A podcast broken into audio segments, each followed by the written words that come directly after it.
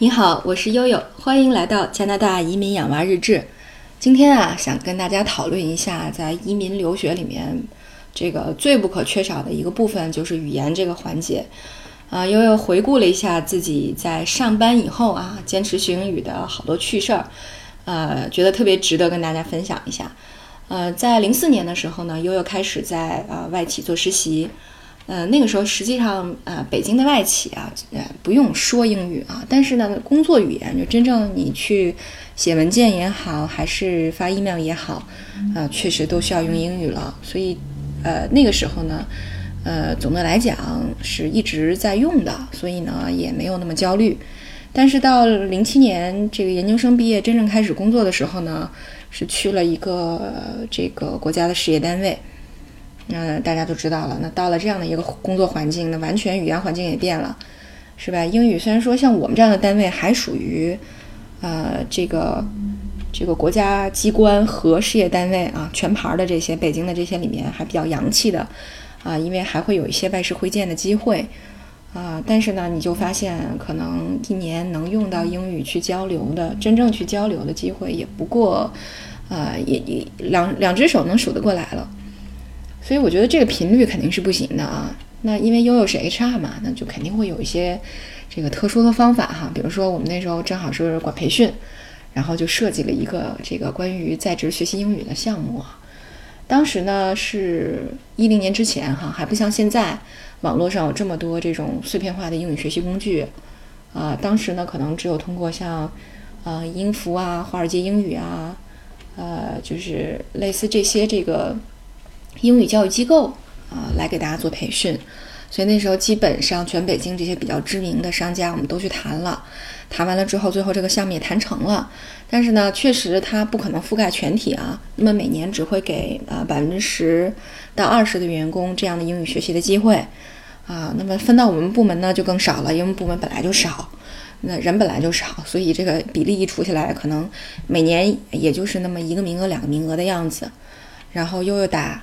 这个呃培训项目办起来以后，第一年就申请。那时候我们领导说：“哎，你英语挺好的，不要学了，让给别人吧。”然后第二年又申请，领导说：“啊，你今年结婚了，那个事儿挺多的，让给别人吧。”第三年我又申请，领导说：“哎呀，你这快怀孕了，你哎不是不是快怀孕，已经怀孕了，这个你就别学英语了啊，这个好好休息，注意身体。”哎呀，到第四年升完奥斯卡之后，悠悠这心里真是觉得压力挺大的，因为确实三年的时间基本没有什么机会去接触这种英语的办公环境也好，或者是一些生活的环境也好。哎呀，除了自己能看看这个美剧英剧，也没有什么特别正式的呃这种学习英语的机会。所以呢，悠悠就觉得说，哼，这个时间是自己的啊，是吧？本事也是自己的。啊，这个领导不给机会，干脆就自己学吧。啊，这个不是因为你英语好就没有进步的空间了，对吧？更何况像咱们这种中国人从小学英语的方式，那你到现在你可能应付写行，你应付看行，你应付听和说还是有一定的差距的。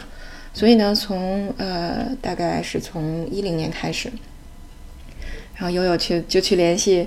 那个呃，一个那个英文机构，就是已经跟我们这个达成合作的这个英呃，给我们提供英文培训的这个机构，然后那个销售当时都崩溃了，他看着悠悠说：“他说，哎，这项目是你谈成的呀？说怎么到你这儿最后你申请连连学都不让你学了呢？这都三四年了，你们怎么了？你是得罪领导了还是怎么了？”然后说的悠悠哑口无言。哎呀，也没有办法。我说怎么地吧，反正我现在就要学。你说怎么地吧？后来那个销售看又实在挺可怜的，说：“哎，那这样吧，我给你打个折吧。”于是他就给我打了一个九折，啊，也没有便宜几块钱。得，所以悠悠呃就利用中午午休的时间，那别人都吃饭啊，是吧？打个盹儿啊，或者嗯一块打个牌啊，嗯，悠悠就苦逼的一天到晚的就就在学英语啊，每天中午都去学英语。啊，基本上就吃个面包就算过去了啊，所以就基本上有这么一段这个正式的英语学习的过程。那另外呢，就是还有一个特别疯狂的举动，就当时我所有的朋友听说我这么干以后，都觉得我是魔怔了，说真是领导把你给刺激了还是怎么了？你怎么为什么一下变得这么的这个迫切？因为呢，我差不多每半年就要报一次雅思，啊，以考代学。我觉得你光每天学，对我这种，嗯，这个生完了孩子的这种智商和记忆力断崖式下降的中年妇女来说，光学其实真的没什么用，因为记不住几个单词儿，记不住几个句式啊，就图一时的新鲜热闹罢了。所以最终能够把这个东西巩固下来的，还是要去考试。呃，基本上是从我记得雅思，啊，还考一次一千五啊，到一千七，到最后两千多，呃，而且呢，每次悠悠考完之后都要复议一次，还要再花钱复议，因为每次复议你肯定还能涨个零点五分儿。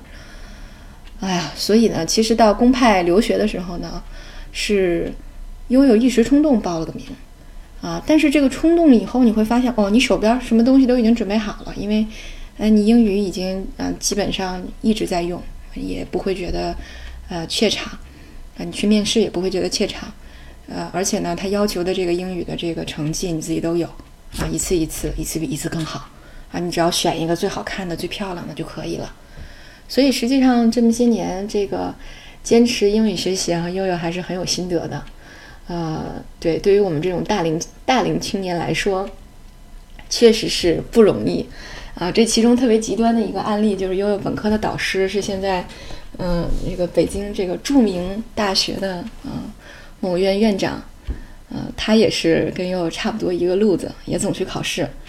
那有一次，他他他就被拦在外面了，因为监考人员说说行了，家长送到这儿就行了，别进去了啊，孩子反正有仨小时就出来了。所以，我们经常遇到的窘境就是被当成学生家长而被拒之门外，直到从口袋里掏出那张皱巴巴、沾满了汗水的准考证，啊，才会被放行以外。然后在监考老师的惊讶和这个不解当中，啊，这个如坐针毡的度过那个三个小时，所以还是蛮有意思的啊。呃，在这个坚持英语学习的这十几年里。啊，因为到后面就非常方便了，因为你有很多这种碎片化的学习工具，而且又很便宜。